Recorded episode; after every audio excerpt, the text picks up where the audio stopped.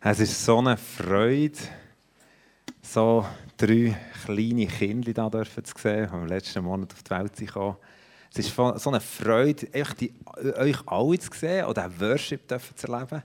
Ich bin Morgen früh reingekommen und mir so ein Privileg, immer wieder so tolle Bands zu haben. Das war eine der Blessed Tune Bands. Und das ist ja immer eine grosse Investition, wenn die da als Musiker so früh einlaufen. Weil Musiker ist, glaube ich, speziell schwer beim Aufstehen, sie mal gesagt. Aber darum ist es doppelt und ich liebe das. Ich liebe das, einfach Leute zu sehen, auch in unserer Bewegung, die so vor dem Thron Gottes stehen und mit uns da reingehen.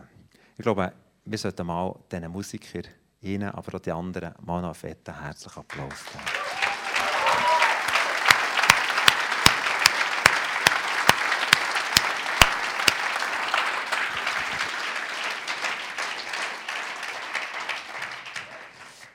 All das Gute, was wir erleben, auch dass wir als Kirche so dürfen miteinander unterwegs sein dass eben Kinder auf die Welt kommen, die gesund sind, Ehen dürfen geschlossen werden. Und all das Sagen hat immer einen Grund. Es ist der Grund, dass Gott uns Menschen gerne hat. Und es hat auch noch einen zweiten Grund, der die Liebe von Gott wirksam machen lässt und das hat Gott uns eigentlich gegeben als eine Möglichkeit, damit die Liebe von Gott sichtbar und stärker wird in unserem Leben. Es ist das Gebet. Wir haben die Anschläge gehört von Brüssel, wir haben die Anschläge gehört von Paris und immer wieder ist sofort Pray for und so weiter. Es ist wie ein tiefes Verlangen im Herz der Menschen in Situationen, wo wir nicht mehr weiter wissen, wo wir keine Sprache mehr haben, anfangen zu beten. Wir wissen irgendwo im Herz, Gebet muss irgendwie ein Schlüssel sein. Und ich glaube, wenn wir die Kirchengeschichte anschauen und wenn wir vor allem herhören, was Jesus sagt zum Gebet, ist es nicht nur vielleicht ein Schlüssel, sondern garantiert eine Grundlage, dass die Güte und die Liebe von Gott in unserem Leben spürbar und sichtbar wird. Vielleicht hast du die Güte jetzt schon erlebt während dem Lobpreis. Vielleicht hast du irgendwelche Krankheiten gehabt, bist da reingekommen und merkst, hey, das ist ja weg. Vielleicht erlebst du die Güte von Gott während der Predigt, egal wie er wird uns berühren und ich glaube, dass jemand da ist, der Hals, Nacken, also einen Verklemmer hat, dass jemand da ist, der bei den Geruchssinnen einen reduzierten Geruchssinn hat. Und das sagt Jesus immer wieder, bringt uns so Sachen, für dass er Menschen heilen und berühren Ich glaube, dass jemand da ist, der im Innenohr so einen Juckreiz hat. Ich, weiß nicht, ich kann mir das nicht recht vorstellen, aber äh, ich werde das einfach noch weitergeben. Und jemand mit Harnweginfekten, der immer wieder das erlebt. Wenn das dich betrifft, dann entspann dich und lass auf das, was Jesus tut, an dir. Und ich glaube, wenn du irgendetwas anderes hast, Jesus ist da. Dort, wo Jesus auftaucht, ist, ist, ist immer der Himmel durchgebrochen. Und dort, wo der Himmel durchbricht, da kommt immer lebensbejahende Sachen in unser Leben hinein. Und jetzt eben zum Thema Lust am Gebet. Unsere Kinder waren noch klein, als wir mal zu Gaie gefahren nach Pok, das ist da der Schocke-Firma. Und, äh, und dann kommt das, was durch ist mir da so eine, eine Ausstellung gekommen. Heute ist es, glaube ich, ein bisschen anders. Aber auf jeden Fall hat man am Schluss ist man so in einen Hörsaal reingehockt und dann haben sie eben so äh, die ganze Geschichte, ich weiss noch, dass ein Velo ist vorgekommen, alles ist so schön, über liebliche Landschaften und dann haben sie die Geschichte erzählt von Gaille und am Schluss ist die Schocke gekommen und man gesehen, wie die Schocke warm ist und dann hat es mal die schönen Tafeln Schokolade gehabt und ich sage euch, mir ist da drinnen gehockt, hat einfach nur eins wollen, Eva Schocke. Und zwar so schnell wie möglich. Und ich wünsche mir, dass heute Morgen genau das Gleiche passiert. Lust nach dem Gebet. Und dann ist sie die Tür aufgegangen und die Leute sind rausgesäckelt. Wirklich, hey, was Jockey, oder? Und es war so lustig, wir sind dann mit einem Jungscharlager, also wir sind nicht Teil von diesem Jungscharlager, sondern das Jungscharlager war mit uns da drin. Dann sind die auf die Schocke los. Ich glaube, heute haben sie es einfach ein bisschen reduziert. Aber dann sie es noch irgendwie, ähm, das war vielleicht der letzte Tag, was wir noch alles können. Auf jeden Fall sind die auf die Schocke los, weil die Schocke rein ist. Und ich weiss noch, wie einer schmerzverzerrt am anderen gesagt hat, hey, leck mir ja Durst wie am Morgen. Und dann sagt der Anger ganz ernst, du ebenfalls schmerzverzerrt, dann hat es Milchschocke, vielleicht nützt das. genau, genau. Also auf jeden Fall, ich bin nicht ganz sicher, wie die Geschichte ist ausgegangen, aber Fakt ist, ich wünsche mir, dass heute Morgen der Geist Gottes so etwas uns anfängt, eine Sehnsucht, eine Lust nach dem Gebet.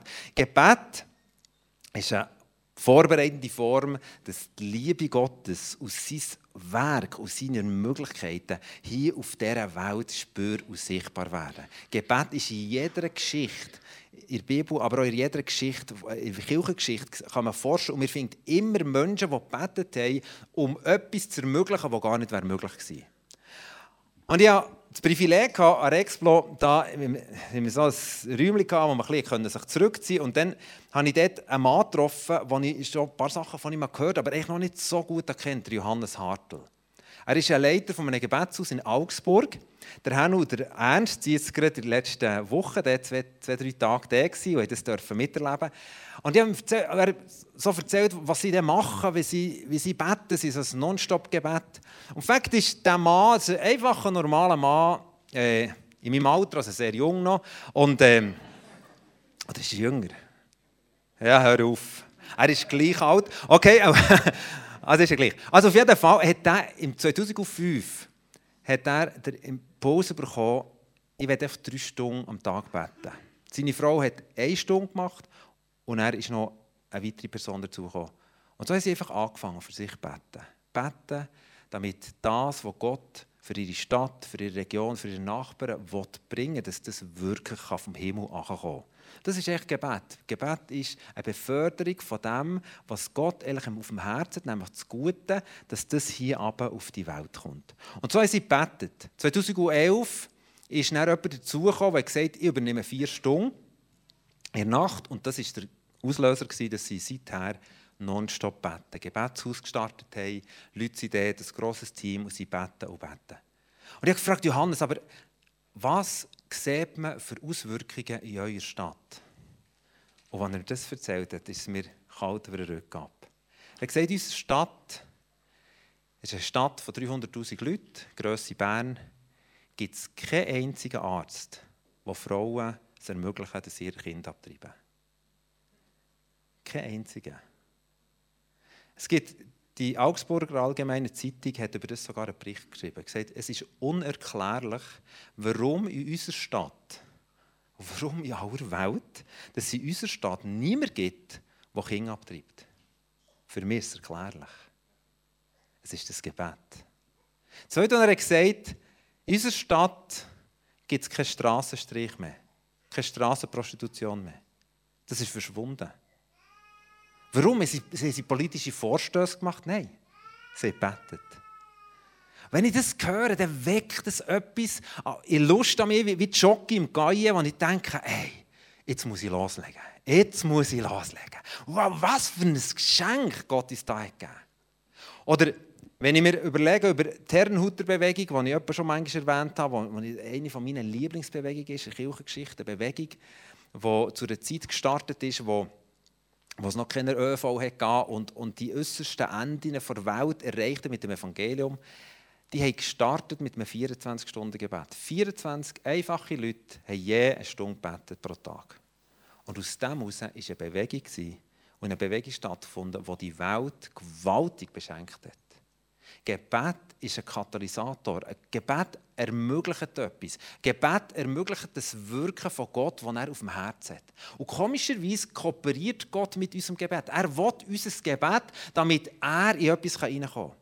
Ich denke, letzten Dezember war eine Situation, wo wir, wir unsere Budgetzahlen angeschaut haben und, und, das Gefühl hatten, wir haben ein riesiges Loch jetzt da, oder ein Loch, es könnte ein Loch entstehen beim Abschluss von GBMC mit den Finanzen. Und ich weiss, ich bin zu Besuch, es hat mich so bewegt und ich bin auf das WC raus während diesem Besuch und bin dort vor dem, in diesem WC innen runtergeknallt und gesagt, Jesus, wir brauchen ein Wunder, wir brauchen ein Wunder. Ich flehe dich an. Ich komme zwei Tage später ins Büro wo Sarah sagt, hey, jetzt ist eine riesige Spende reingekommen. Eine Spende, die uns aus allen Zeugen rausgeholt Gott ist so gut. Er braucht Gebet. Er hätte es ja selber machen Aber er braucht Gebet. Er kooperiert mit uns. Er nimmt uns so ernst, dass er unser Gebet braucht, für etwas Grosses zu bewirken. Oder ich denke auch an die Gemeinde oder an einen Mann, der in unserer Schweiz wahrscheinlich die meisten Gemeinden gegründet hat, der Armin Murhofer sehr nach einem Old-Style gegründete Gemeinde. Und, und vielleicht nicht in unserem Setting, in unserer Kultur, das spielt überhaupt keine Rolle. Aber Leute fragen sich, warum in aller Welt erleben die in diesen Gemeinden, die er gründet, immer so viele Menschen, die sich für Jesus entscheiden. Ich meine, das ist die schönste Entscheidung, sich für Jesus entscheiden und das neue Leben bekommen mit ihm. Warum? Der Mann hat eins, was er sagt, das ist bei uns Pflicht, ist unsere Gebetsstunde. Wir hören das denken, kannst du das machen? Gebet zur Pflicht? Er hat gesagt, wenn bei mir ein Leiter nicht in die Gebetsstunde kommt, fragen am nächsten Morgen, warum er nicht ist gekommen. Das löst in uns, wow, ist das noch postmodern kompatibel, so etwas? Es spielt gar keine Rolle, ob es kompatibel ist zu unserer Kultur. Das Entscheidende ist, Gott bestätigt das. Gott setzt so viel frei durch Gebet. Wir haben als Familie das Privileg, 12 bis 15 persönliche Fürbitter zu haben. Ich versuche denen so alle drei, vier Monate ein Update zu geben, wie es uns geht. Und jedes Mal, wenn ich das schreibe, wird mir bewusst, was wir für einen Segen erleben Und jedes Mal, wenn ich das schreibe, denke ich, ich werde keinen Tag erleben, ohne die Menschen, die für uns täglich beten. Ich werde keinen erleben. Ich werde es nicht versuchen, wie es wäre, wenn das Gebet verschwinden würde. Und genau darum hat, sagt der Paulus Timotheus, der wichtige Vers, weil das Gebet so etwas absolut Entscheidendes ist, heißt, das Erste und Wichtigste, wozu ich die Gemeinde auffordere, ist das Gebet. Und jetzt ist es wahrscheinlich so, dass wir selten so viel vielleicht haben gehört über Gebet. Wir wüssten es innerlich. Der Mensch weiß, das Gebet wäre eigentlich etwas Wichtiges. Darum das Pray for Paris oder was auch immer. Wir wüssten es irgendwo. Aber oft bleibt es irgendwie auf der Strecke. Und schau, du, Jesus hat es sogar so dramatisch thematisiert in seinen Abschiedsreden. Seine Abschiedsreden im Johannesevangelium sind Johannes 14, 15, 16, sind so seine Abschiedsreden, bevor er im Kapitel 17 nochmal betet für uns und er im 18 dann er die ganze Geschichte anfängt mit dem Karfreitag. Und in jedem von diesen Kapiteln sagt er am Schluss zu seinen Jüngern, bitte betet. Betet und dann wird es passieren. Betet und der Himmel wird brechen. Wenn ihr betet in meinem Namen, dann wird ich es geben. Und so weiter. Es sind immer wieder die Aufrufe.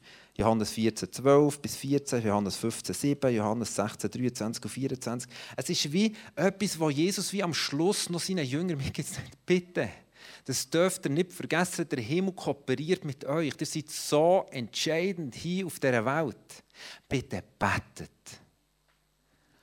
Und wenn wir merken, dass es das Wichtigste ist und dass es Jesus so extrem thematisiert, verstehen wir manchmal vielleicht unsere Unlust zum Gebet unsere Lethargie zum Gebet, weil es eine umkämpfte Dimension ist.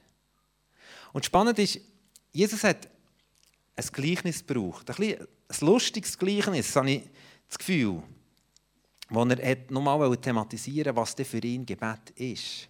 Ich werde euch das gerne vorlesen aus Lukas 18. Jesus wollte seinen Jüngern zeigen, dass sie unablässlich beten sollten ohne sich entmutigen zu lassen. Deshalb erzählte er ihnen folgende Geschichte oder Gleichnis. In einer Stadt lebte ein Richter, der nicht nach Gott fragte und auf keinen Menschen Rücksicht nahm. In der gleichen Stadt lebte auch eine Witwe. Sie kam immer wieder zu dem Richter und bat ihn, verhilf mir in der Auseinandersetzung mit meinem Gegner zu meinem Recht. Lange Zeit wollte der Richter nicht darauf eingehen, doch dann sagte er sich, ich fürchte Gott zwar nicht, und was die Menschen denken, ist mir völlig gleichgültig, aber diese Witwe wird mir so lästig, dass ich ihr zu ihrem Recht verhelfen will. Sonst bringt sie mich mit ihrem ständigen Kommen noch zur Verzweiflung. Der Herr fuhr fort, habt ihr darauf geachtet, was dieser Richter sagt, dem es überhaupt nicht um Gerechtigkeit geht? Sollte da Gott nicht erst recht dafür sorgen, dass seine Auserwählten, die Tag und Nacht zu ihm rufen, zu ihrem Recht kommen und wird er sie etwa warten lassen? Ich sage euch, er wird dafür sorgen, dass sie schnell zu ihrem Recht kommen. Aber wird der Menschensohn, wenn er kommt, und auf das Kommen erwarten wir ja, wenn er kommt auf die Erde, solch einen Glauben finden? Wird er Menschen finden, die in dieser Haltung von dieser Witwe leben, ist die Schlussfrage. Ich habe das Gleichnis mit ins Gebet genommen. Gesagt, Jesus, wenn wir heute über Lust vom Gebet reden, musst du uns, und ich sehe das, ich sehe überall, dass Gebet eine Bewirkung hat, eine Langzeitwirkung. Manchmal ist es ganz kurz und manchmal geht es sehr lang. Aber was ist denn, wie können wir denn beten? Wie ist es denn so, dass, wie du es gedacht hast? Und wenn wir jetzt das Gleichnis nehmen von dieser Witfrau, die irgendein Unrecht hatte, sie hat als erstes gemerkt, da ist irgendetwas nicht richtig. Das wäre für mich der erste Punkt. Sie hat ihr Recht kennt und hat es eingefordert. Damit sagt Jesus, Gebet ist ein Recht einfordern, das euch eigentlich zusteht. Und nicht nur euch als Personen, sondern auch dieser Welt und eurer Nachbarschaft.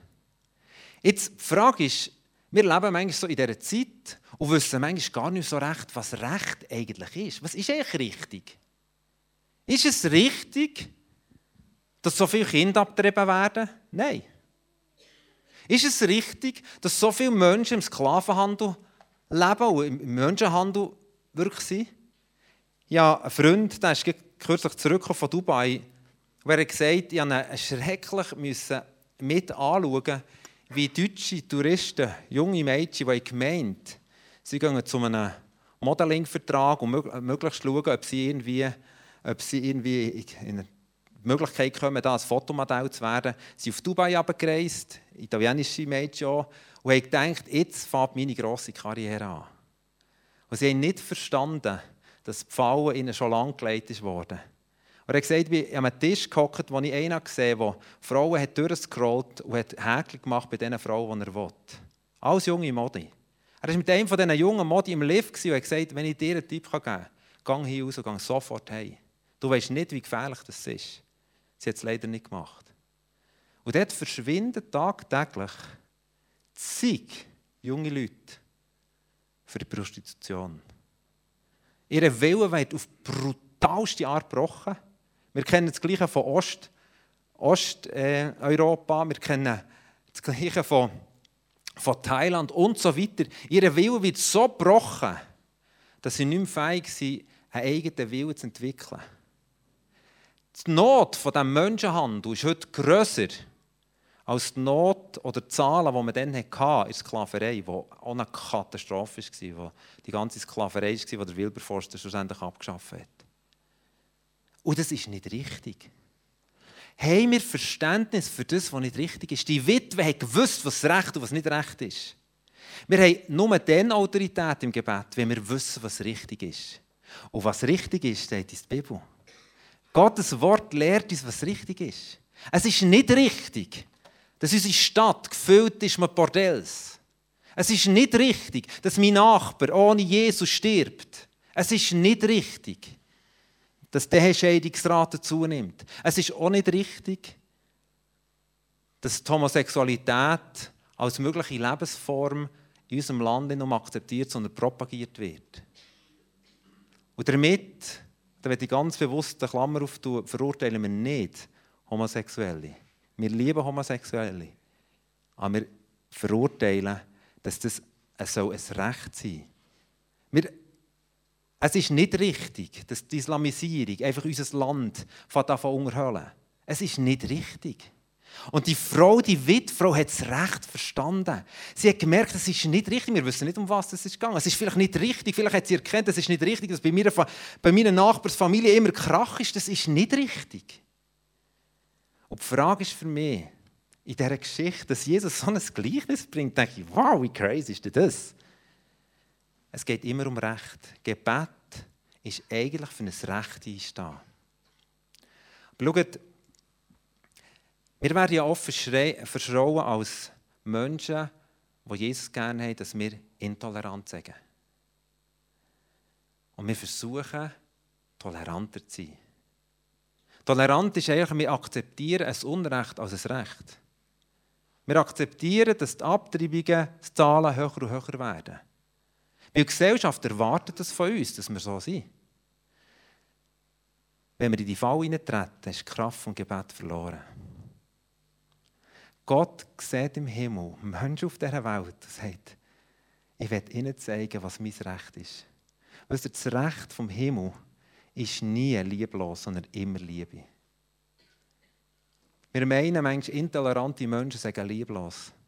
Das kann sein. Aber wenn es um die Intoleranz für das himmlische Recht geht, das Gott hier auf der Erde umsetzen will, heisst im 1. Timotheus 1,5 ist es immer Liebe. Ich habe vor Jahren, als die GBMC startet, hatte ich so einen Gebetsstab.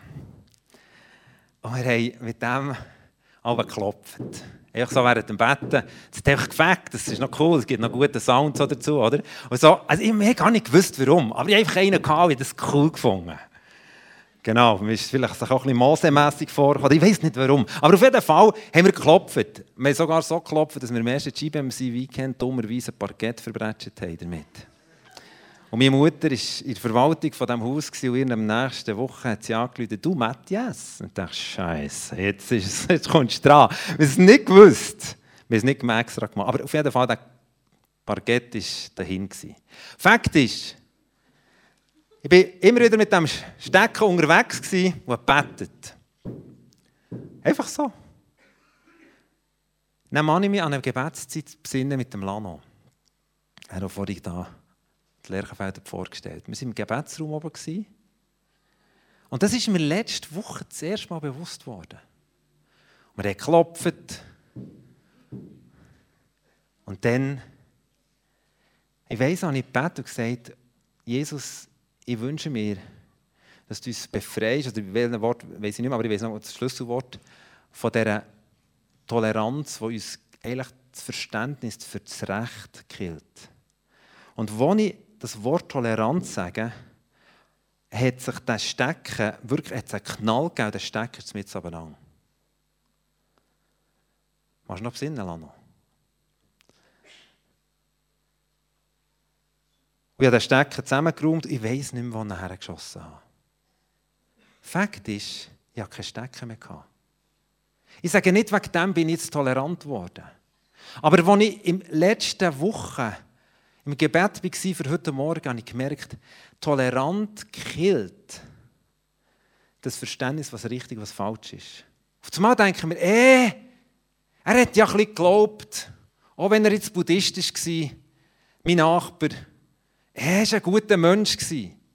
Freunde, Jesus ist der Weg, die Wahrheit und das Leben. Das ist die Liebe. Tolerant ist, ich fordere das Recht nicht mehr. Für das, was Gott meinem Nachbarn tun nämlich der Rettung schenken. Und wie ein Blitz ist sie mir gefahren, ich brauche einen neuen Stecken. Ich will aufstehen. Ich will, dass es nicht mein Stecken wird. Ich will, dass wir als Bewegung sagen, wir wollen ein Gebetsleben, wo wir das Recht einfordern für unsere Stadt. Es ist nicht richtig, dass unsere Stadt floriert vom Militär mit all dieser Hurerei. Es ist nicht richtig, was mit diesen Frauen passiert. Es ist nicht richtig, wenn Menschen verloren gehen. Es ist nicht richtig. Und jedes Mal, wenn ich neben diesen Bordellen vorbeifahre, sage ich, es ist nicht richtig, Jesus. Wie von unserem Büro haben wir so ein rotes Licht. Es ist nicht richtig. Es ist nicht richtig. Selber wenn die Frau dort oben vielleicht das Gefühl hat, es sei ihre Existenz. Es ist nicht richtig, was ihr angetan wird. Es ist nicht richtig. Und Jesus sagt, das Recht von dieser Witwe, oder die Art von dieser Witwe war, sie hat das Recht gefordert. Sie hat gewusst, was richtig ist. Und Toleranz killt das. Auf einmal wird alles so schwummig. Ja, man kann es auch noch etwas anders anschauen. Freunde, die Liebe ist im Verständnis vom Reich Gottes, dass wir hochgradig intolerant sind für die Un Unwahrheiten vom Feind. Und uns total kooperieren mit der Wahrheit, was Jesus will. Er will Menschen retten. Er will Leute befreien. Er will, er will, er will. Und er sucht nach Menschen, er sucht, und dann denke ich, wow, was für eine Chance, was für ein Privileg, was für eine Schönheit, dass Gott uns das hat. Wir können ganze Länder verändern. Ganze Systeme werden verändert. Und wisst ihr, wir reden vom Wilberforce, der Sklaverei abgeschafft hat. Wir reden von einem Bill Johnson, der momentan wo in Reddingen eine Erweckung hat ausgelöst Aber wisst ihr was? Ich glaube, im Himmel werden wir die eigentlichen Helden auch noch finden. Es sind die, die beten. Es sind die, die Leute, wie die zwei Männer auf unserer Gemeinde, die jetzt mehrere zu Faulen sind, jeden Morgen beten. Irgendwann wird es mal geschrieben werden, Fuhlensee ist erweckt worden, ist nicht mehr Fuhlensee, sondern lebendiger See. Genau. Und die Leute werden fragen, warum passiert es jetzt? Weil da Menschen, Männer, sieben Tage der Woche, jeden Morgen zusammenstehen zum Gebet. Wir können weltverändernd sein. Ich habe Lust, weltverändernd zu sein. Ich will nicht so ein, ein Schleicher sein, der die Welt durchgeht und ihn versumpfen in meiner Toleranz. Sondern ich will einer sein, der Geschichte schreibt und du nämlich auch. Für das sind wir geschaffen. Das ist tief in unserem Herz. Für das hat Gott uns gemacht. Die Witwe ist klopfen oder stürmen zu dem Richter. Und Jesus hat ganz bewusst einen blöden genommen von einem Richter. Einer, der wirklich mühsam war. Und er hat gesagt, ich bin ja nicht so, das wisst ihr schon. Aber manchmal fühlt es sich wahrscheinlich an, wenn wir vor Jesus stehen sagen, Jesus, schau mal, das ist doch nicht möglich, jetzt ist im Nachbarblock schon wieder eine Scheidung. Ich, ich will in unserem Dorf sehen, wie die Scheidungsrate zurückgeht. Das ist das Recht. Dann ist Leben da, wenn du das bringst. Verstehst du noch einmal? Wir verurteilen damit niemanden. Wir verurteilen keine Moslems wegen dem, dass sie in diesem Innen geboren wurden. Aber wir dürfen aufstehen und sagen, wir akzeptieren die Islamisierung nicht. Wir lieben sie von ganzem Herzen. Und wenn dann Menschen aufstehen und dann ist die Frau aufgestanden von der Richter und hat geklopft und gesagt, hey, ich will das anders. Und der Richter hat es rausgeputzt. Und wisst ihr, was gigantisch ist? Jesus gibt uns das Gleichnis eins zu eins zum Gebet und sagt, was mich fasziniert an dieser Witwe, sie hat nicht aufgehört, nicht aufgehört, nicht aufgehört, nicht aufgehört. Das wird noch das Herzleben unter uns, da auch Baumes. also, mit dem stecken. Gut, aber auf jeden Fall. Sie hat nicht aufgehört, wirklich nicht. Freunde, lasst uns von der Sichtbarkeit nicht blenden. Gott hat Plan mit deinem Leben. Er gibt dir Anliegen auf dein Leben, wo du ein Empfinden hast für Recht, das der Himmel durch dein Leben hervorbringen will. Fang an, konsequent für das einstehen, wie die Witwe. Das ist das, was Gott sagt. Was mir weiter gut ist, die Witwe war eben eine Witwe. Sozial hat die keine gehabt. Sie hat völlig außerhalb von ihren Möglichkeiten eigentlich gehandelt. Eine Witwe war die unterste Kaste. Kein, hat im Orient nichts zählt. Und diese Witwefrau ist aufgestanden. Es spielt keine Rolle, wie du reden kannst. Es spielt keine Rolle, was, was die Lehrer mal gesagt was du für eine Note hast bekommen Es spielt keine Rolle, was du für eine Bildung hast. Es spielt keine Rolle, ob du ledig oder alt oder jung bist oder geheiratet oder schrumpflige Haut hast oder was auch immer. Das Entscheidende ist, lass es tun. Das ist das, die Witwe ist das Zeichen von dem, dass Gott sagt, ich will jeden sehen. Und der vierte Punkt. Die Witwe hat den direkten Weg gewählt. Gell? Man hört manchmal, oder manchmal schleichen wir so ein um. Wir beten, sagen, Jesus, hast du, du hast vielleicht jetzt auch gesehen, und du siehst. Und, Jesus sagt, ja, ja, ich habe es gesehen. Aber was willst du denn? Was willst du denn wirklich? Was ist das, was du einforderst? Weil Gott sagt im Psalm 2,8 fordert von mir Nationen und ich werde es euch zum Erdteil geben. Oder in Jesaja 62,6 sagt er, du Tag und Nacht auf die Mauern von Jerusalem stehen, löb mir keine Ruhe. Er liebt stürmische eben. Und er liebt Menschen, die nicht irgendwie am, am, der Putzfrau sagen, du könntest mal dem sagen, ja, das Problem draussen sondern die reingehen vor den Thron und sagen, ich darf vor den Thron kommen, weil Jesus mich gerecht gemacht hat. Hebräer 4,16. Und hier stehe ich. Und ich fordere das Recht für meine Nachbarschaft. Ich fordere das Recht für die Wirtschaft. Ich fordere das Recht vom Himmel für unsere Politiker, dass sie Jesus dürfen erkennen Ich fordere das Recht. Und dann wird das Gebet kraftvoll, dann wird das Gebet zu einer Lust, weil wir auf einmal merken, was sich verändert. Ich sehe Rebecca, die sich entschieden hat, die wird einen Tag in der Woche einfach beten. Wow! Eine Frau hat gesagt, ich, ich stehe in das hinein.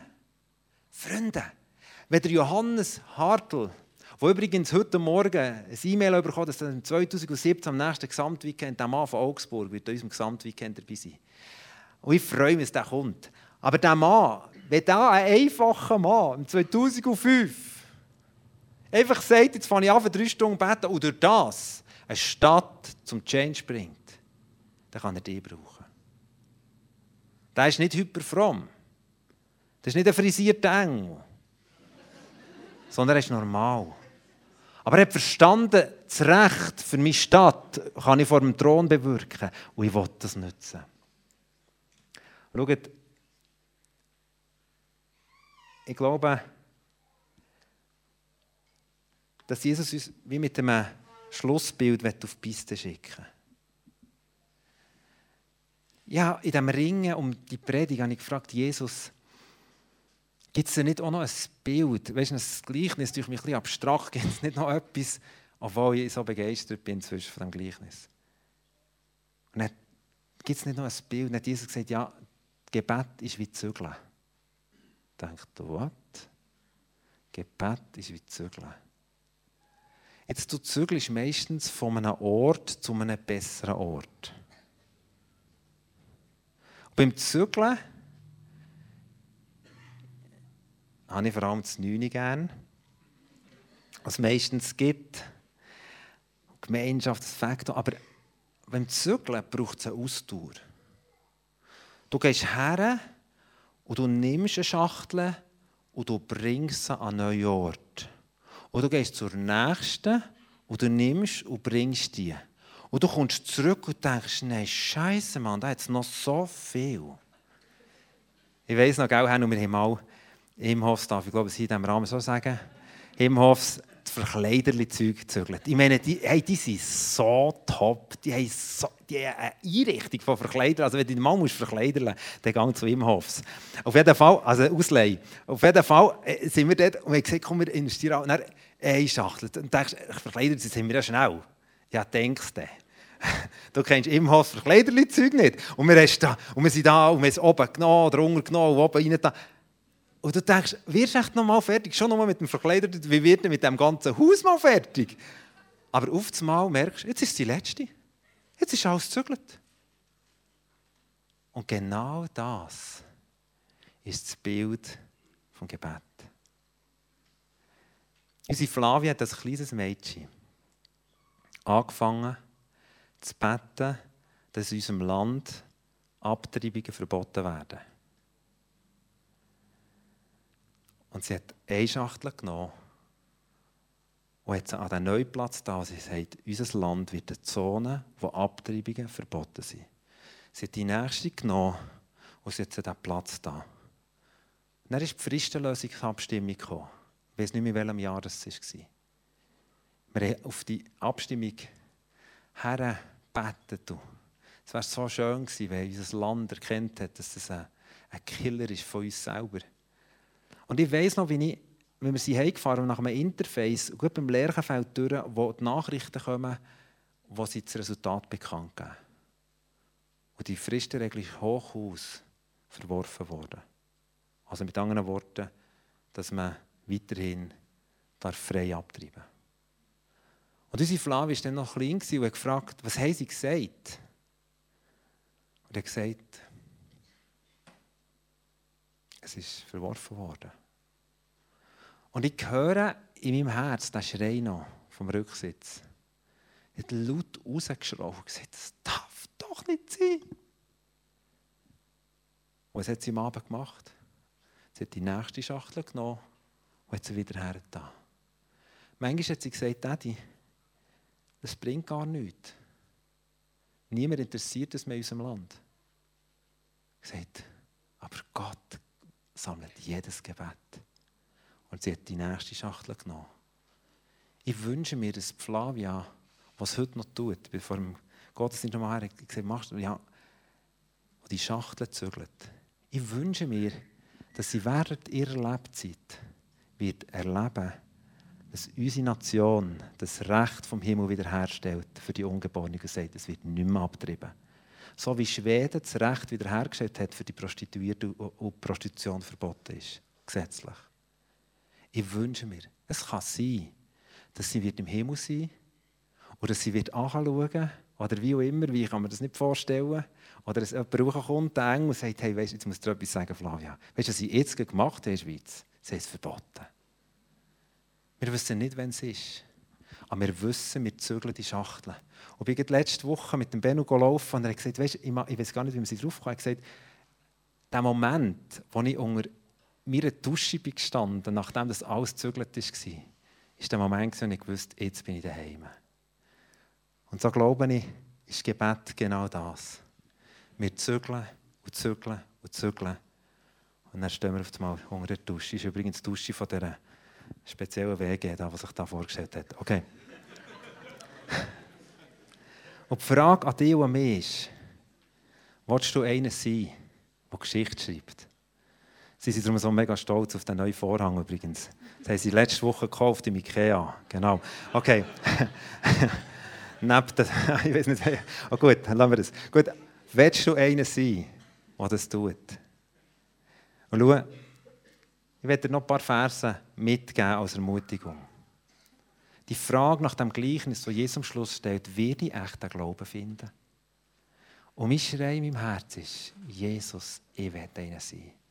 Ich will einer von diesen Zügelmannen sein. Ich will einer sein, der einfach die Gebet tut, in diesem Recht folgt und nicht einfach als Leier, weil man einfach merkt, ah, das muss irgendwie leiermässig, sondern ich stehe vor dem Thron von meinem König, gefallenen König. Er liebt mich und er liebt alle Menschen. Und in der Offenbarung heisst, dass jedes Gebet gesammelt wird. Jedes. Auch wenn du manchmal das Gefühl hast, dass die Abtreibungsgeschichte jetzt endlich vorwärts gehen was wirklich der Fall ist. Jedes wird gesammelt. Die Frage ist, versuchen wir es aus eigener Kraft? Bevor Jesus auf die Welt kam, heißt es im Sacharja 12,10, dass Gott einen Geist vom Gebet und von Gnade ausgießt in der letzten Zeit. Ich glaube, wir stehen in dieser Zeit. Ich wünsche mir einen Ausbruch vom Geist von Gnade und vom Gebet.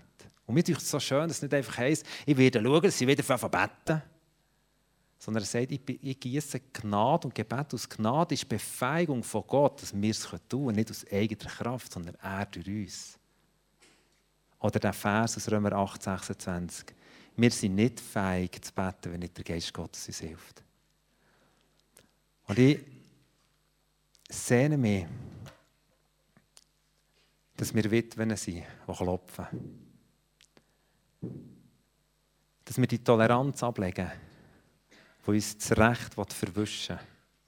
Und dass wir wieder einstehen dürfen für das Recht vom Himmel, wo die höchste Form von Liebesbeweis ist für die Menschen. Dass ich wieder einstehe für meine Nachbarn. Ich habe wieder einen Zettel gemacht mit all diesen Namen drauf, die ich jeden Tag bringe. Ich sage, es ist nicht richtig, dass die die noch nicht kennen. Und es ist nicht richtig, dass im Kaukasus Völker sind, die die nicht kennen. Und es ist nicht richtig, was in Syrien passiert. Und es ist nicht richtig.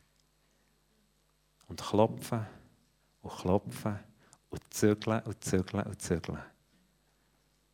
Bis wir unter der Dusche stehen. Und Jesus, das wollen wir. Unbedingt. Du willst etwas bewegen in unserem Land, in unserer Stadt, durch Menschen, die beten. Und wir brauchen Befähigung von dir, Heiliger Geist.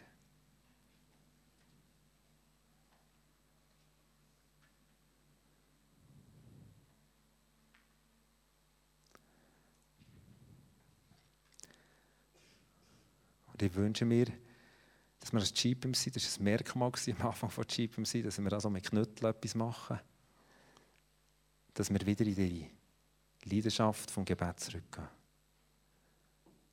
Wenn ich Jesus frage, Jesus, warum segnest du uns als Kirche?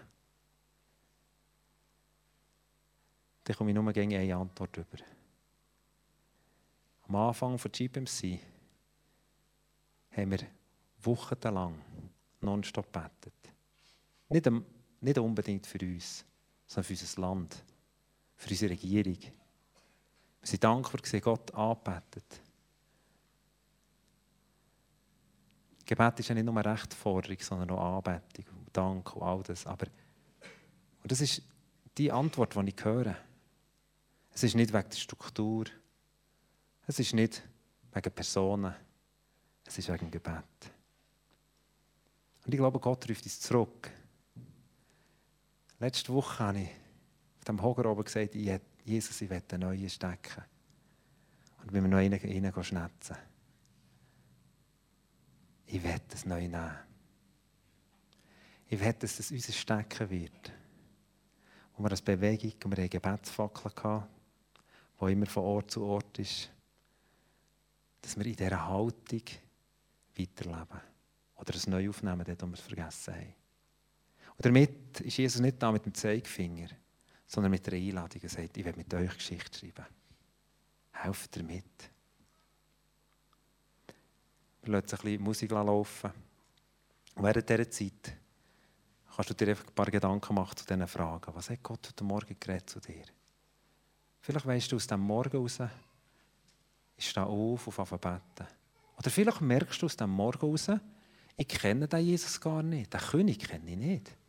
Ich kenne ihn nur von weit weg, dass ich vor ihn kommen kann. Ich werde dir eine wunderbare, gewaltige Chance geben. Du darfst an deinem Platz zu dem Jesus rufen und sagen, Jesus, ich lade dich ein in mein Leben. Ich werde ein Kind von dem Vater im Himmel werden. Ich werde Teil sein von dieser Familie Gottes. Vergib mir all meine Sünden und mach mich neu. Aber wenn du da bist mit Jesus unterwegs bist, dann frag ihn, was willst du? Er hat es vorbereitet. Du musst es nicht aus den Fingern suchen. Du musst nicht irgendwie eine religiöse Übung am Stapel reissen, sondern auf ihn hören. Mir hat Missionar, mit dem Schließen berührt, der mir erzählt vor ein paar Wochen. Er war in einem Land, wo er unter Polizeigewalt ins Gefängnis ist geschossen wurde und ziemlich auf übelste Form. Sein Sohn musste mit anschauen, wie sein Vater verrummt worden und mit einer hochgradigen Ungewissheit ist die Familie, die Familie gelebt. Wir können meinen, der Sohn, Teenager, dem sein Glauben mit all diesen Geschichten, die er vor seinen Augen gesehen ist, zerstört. Aber das Gegenteil ist der Fall. Der Gil geht anderthalb Stunden früher auf, jeden Morgen, um für Nationen und für seine Freunde zu beten, die Jesus nicht kennen. Manchmal haben wir Geschichten, die uns enttäuscht haben. Freunde, lassen wir uns von denen nicht zurückbinden, sondern nehmen wir das Geschenk vom Gebet. Und jetzt werde ich ein paar Tage Musik und er übernimmt der Hanno.